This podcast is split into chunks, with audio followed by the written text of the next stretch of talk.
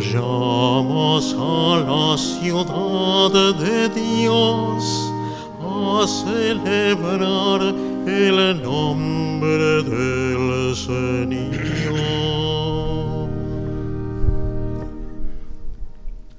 En el nombre del Padre y del Hijo y del Espíritu Santo, que la gracia y la paz de Jesús esté siempre con todos ustedes.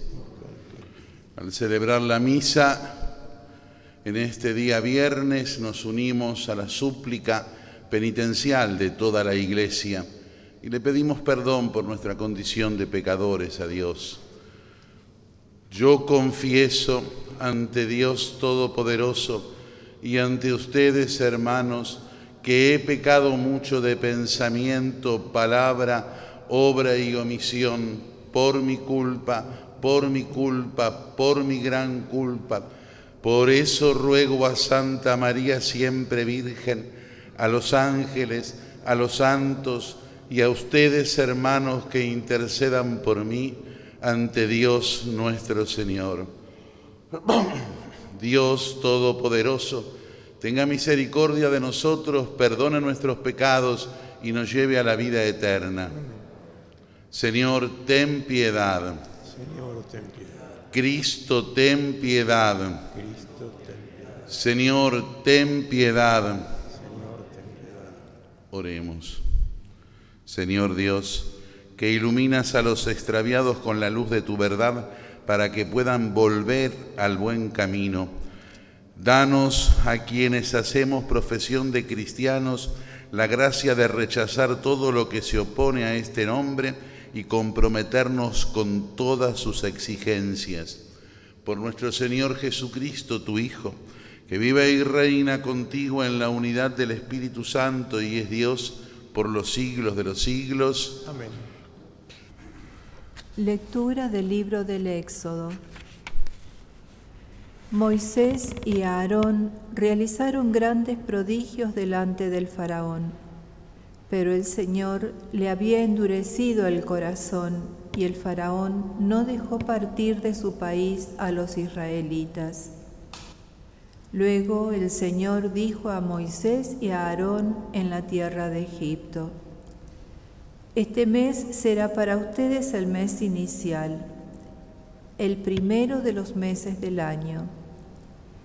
Digan a toda la comunidad de Israel, el 10 de este mes, consíganse cada uno un animal del ganado menor, uno para cada familia.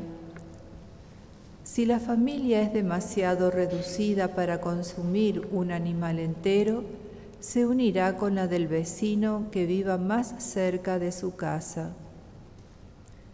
En la elección del animal tengan en cuenta, además del número de comensales, lo que cada uno come habitualmente.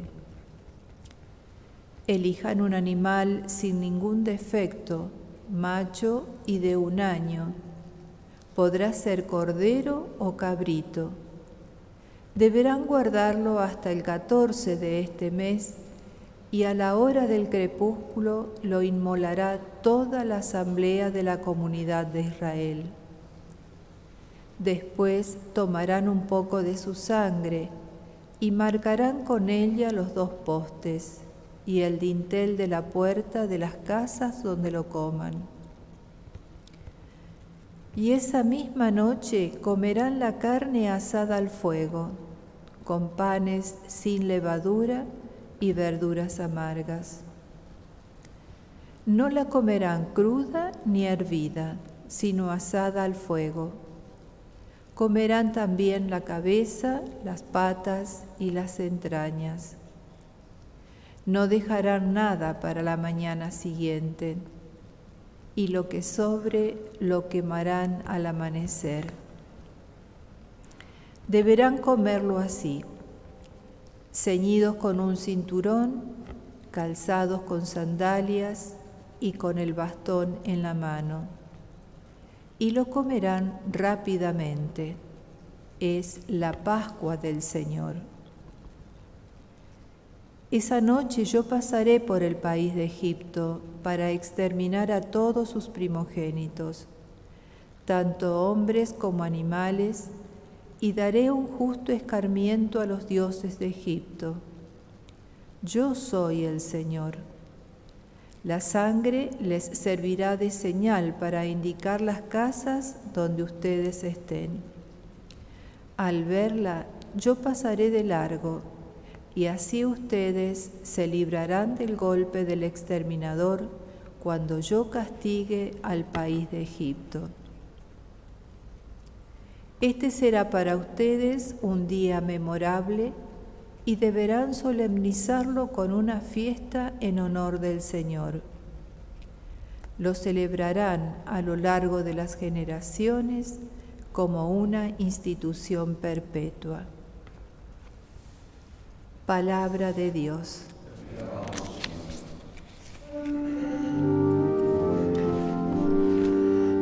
Invocaré el nombre del Señor. Invocaré el nombre del Señor. ¿Con qué pagaré al Señor todo el bien que me hizo? Alzaré la copa de la salvación e invocaré el nombre del Señor. E invocaré el nombre del Señor. Qué penosa es para el Señor la muerte de sus amigos. Yo, Señor, soy tu servidor, tu servidor, lo mismo que mi madre, por eso rompiste mis cadenas. Invocaré el nombre del Señor. Te ofreceré un sacrificio de alabanza e invocaré el nombre del Señor. Cumpliré mis votos al Señor en presencia de todo su pueblo. Invocaré el nombre del Señor.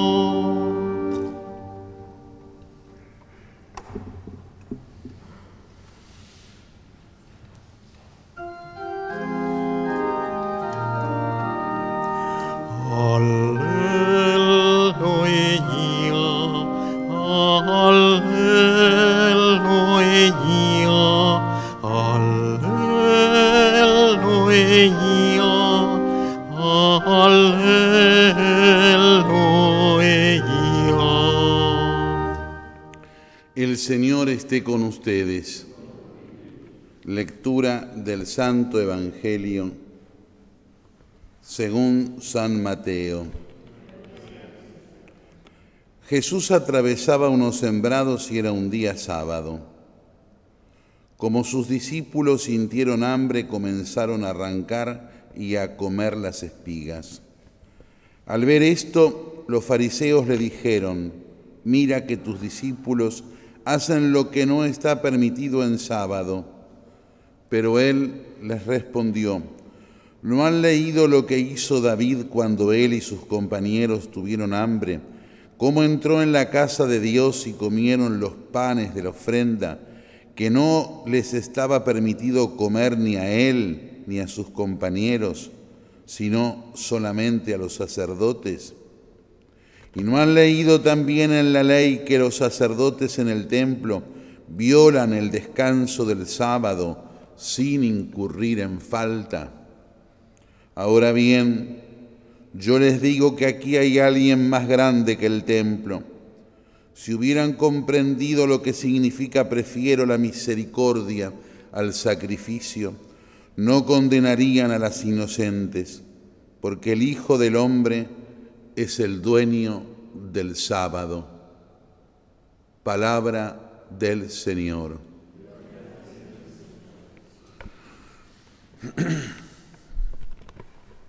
Este episodio que San Mateo relata como ocurrido en un sábado eh, nos muestra cuál es la perspectiva que Jesús le quiere poner a la vida interna y a la realidad de la conversión interior de cada uno, decía la imitación de, Dios mismo para la vida cristiana, para forjar en nosotros esa semejanza plena del hombre de la criatura con Dios. Y fíjense cómo eh, muestra eh, que en la misma ley, en la misma ley del Antiguo Testamento que buscaba marcar preceptos externos, había situaciones en donde se mostraba claramente que sobre la ley estaba el legislador mismo, que era Dios, y que era también en algún sentido la necesidad humana.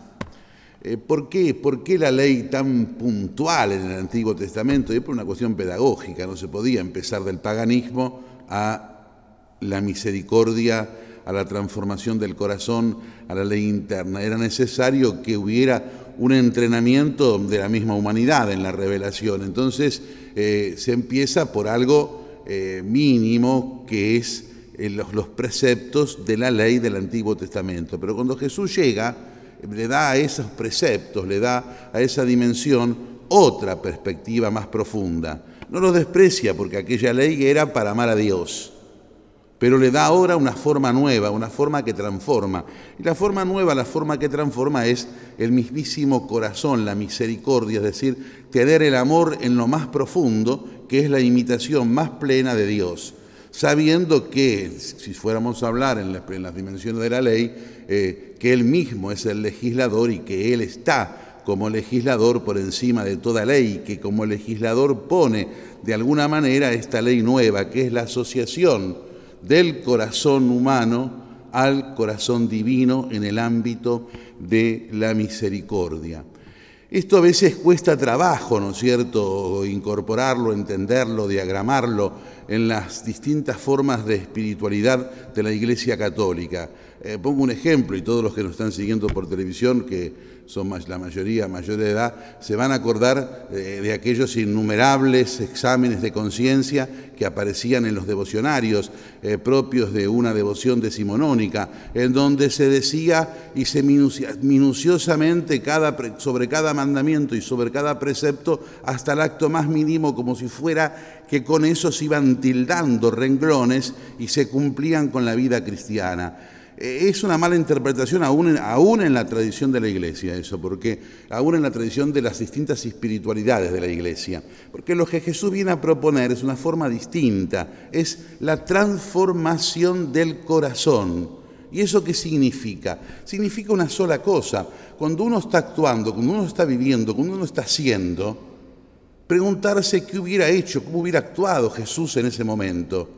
Y si uno de la contemplación del Evangelio tiene contacto con Jesús, no le hace falta el, andar a nivel positivistas de esos interminables, insisto, exámenes de conciencia. Una sola cosa es la vista de los mandamientos, tal vez la vista de los preceptos, y Jesús, ¿qué hubiera hecho en el lugar de cada uno? ¿Cómo actuaría Jesús en la dimensión de la, de la vida cristiana de cada una? ¿Por qué? Porque el fin de la vida cristiana es una sola cosa, imitar a Cristo para llegar a la perfección en la santidad del Padre Celestial.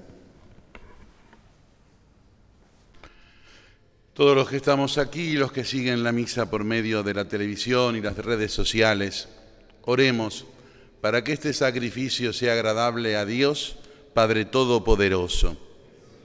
Señor y Dios nuestro, mira con bondad los dones de tu iglesia en oración y concede que al recibirlos se acreciente la unidad y la santidad de los creyentes. Por Jesucristo nuestro Señor. El Señor esté con ustedes. Levantemos nuestro corazón. Demos gracias al Señor nuestro Dios. Realmente es justo y necesario.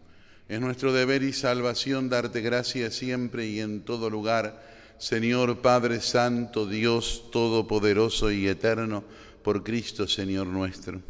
Con amor celebramos su muerte, con fe viva proclamamos su resurrección y con firme esperanza aguardamos su gloriosa venida.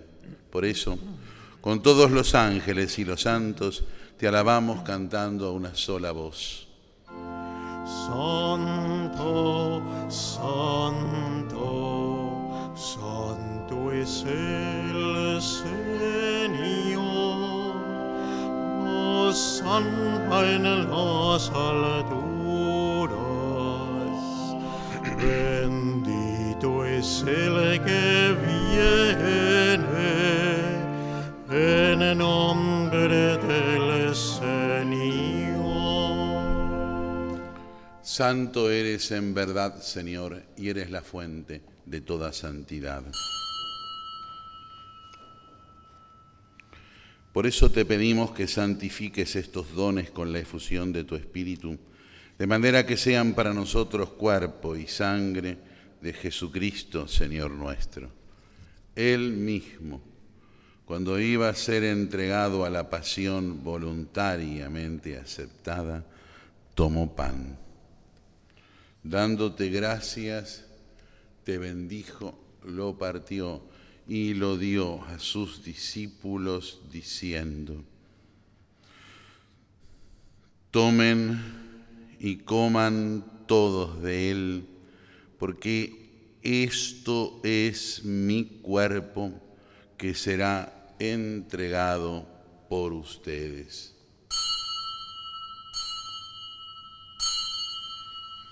Del mismo modo, acabada la cena, tomó el cáliz y dándote gracias de nuevo lo pasó a sus discípulos diciendo, tomen y beban todos de él, porque este es el cáliz de mi sangre, sangre de la alianza nueva y eterna que será derramada por ustedes y por muchos para el perdón de los pecados.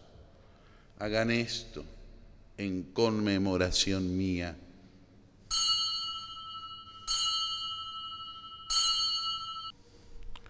Este es el misterio de la fe. Así, Padre, al celebrar ahora el memorial de la muerte y la resurrección de tu Hijo, te ofrecemos el pan de vida y el cáliz de salvación y te damos gracias porque nos haces dignos de servirte en tu presencia. Te pedimos humildemente que el Espíritu Santo congregue en la unidad a cuantos participamos del cuerpo y de la sangre de Cristo.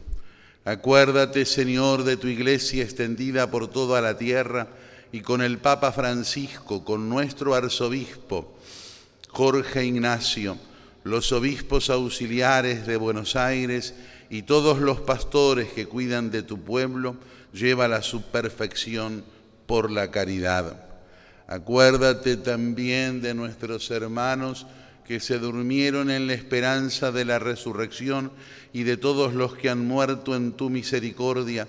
Admítelos a contemplar la luz de tu rostro. Ten misericordia de todos nosotros y así con María la Virgen, la Madre de Dios, con San José, su esposo, con los santos apóstoles y cuantos vivieron en tu amistad a través de los tiempos, merezcamos por tu Hijo Jesucristo compartir la vida eterna y cantar tus alabanzas. Por Cristo, con Él y en Él, a ti Dios, Padre Omnipotente, en la unidad del Espíritu Santo, todo honor y toda gloria por los siglos de los siglos. Recemos todos juntos con Jesús, con Él, le decimos todos a Dios. Padre nuestro que estás en el cielo, santificado sea tu nombre, venga a nosotros tu reino, hágase tu voluntad en la tierra como en el cielo. Danos hoy nuestro pan de cada día, como también nosotros perdonamos a los que nos ofenden. No nos dejes caer en la tentación y líbranos del mal. Líbranos de todos los males, Señor, y concédenos la paz en nuestros días, para que, ayudados por tu misericordia, vivamos siempre libres de pecado y protegidos de toda perturbación, mientras esperamos la gloriosa venida de nuestro Salvador, Jesucristo.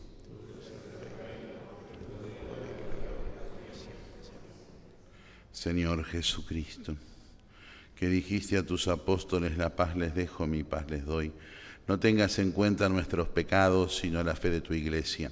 Y conforme a tu palabra, concédele la paz y la unidad. Tú, que vives y reinas por los siglos de los siglos. La paz del Señor esté siempre con ustedes. Cordero de Dios, que quitas el pecado del mundo, ten piedad de nosotros. Este es el Cordero de Dios, que quita el pecado del mundo. Felices los invitados a la mesa del Señor. Pero una palabra tuya bastará para Señor. Oremos. Alimentados con esta Eucaristía, te pedimos, Padre, que por la celebración frecuente de este misterio crezca en nosotros el fruto de la salvación, por Jesucristo nuestro Señor. Ayer por la tarde, haciéndose público esta mañana a las 8, hace poquitos horas, eh, el señor arzobispo de Buenos Aires y primado de la República Argentina ha designado a los vicarios que lo ayudarán en su gobierno arzobispal. Los obispos auxiliares son elegidos por el Papa y los obispos diocesanos son a, que, a los que le dan a esos obispos auxiliares los oficios para colaborar en el gobierno de las diócesis o de la arquidiócesis en este caso. De tal modo que eh, Monseñor García Cuerva designó vicario general del arzobispado a Monseñor Gustavo Carrara, provicario general del arzobispado, a Monseñor Joaquín Sucunza, vicario episcopal de la zona Belgrano, a Monseñor Alejandro Giorgi, vicario episcopal de la zona centro, a Monseñor José María Balinia, vicario episcopal de la zona devoto, a Monseñor Enrique Guía, y vicario episcopal de la zona Flores, a Monseñor Ernesto Giovando. Así que entonces rezamos por los nuevos vicarios, que algunos tenían el mismo puesto, otros no, para que puedan entonces, en comunión con el arzobispo y por medio de la potestad vicaria, es decir, la misma potestad que el arzobispo les otorga, desempeñar y acompañar la tarea pastoral de estas zonas de la arquidiócesis, que está dividida en cuatro, eh, y tienen cada una aproximadamente, aproximadamente 50 parroquias, puedan desarrollar entonces la tarea pastoral de la Iglesia, acompañados por los dos vicarios que los, están en la curia arquidiocesana, el vicario general y el provicario general. El Señor esté con ustedes. Y que la bendición de Dios Todopoderoso, del Padre y del Hijo y del Espíritu Santo, descienda sobre todos y permanezca para siempre. Podemos irnos en paz.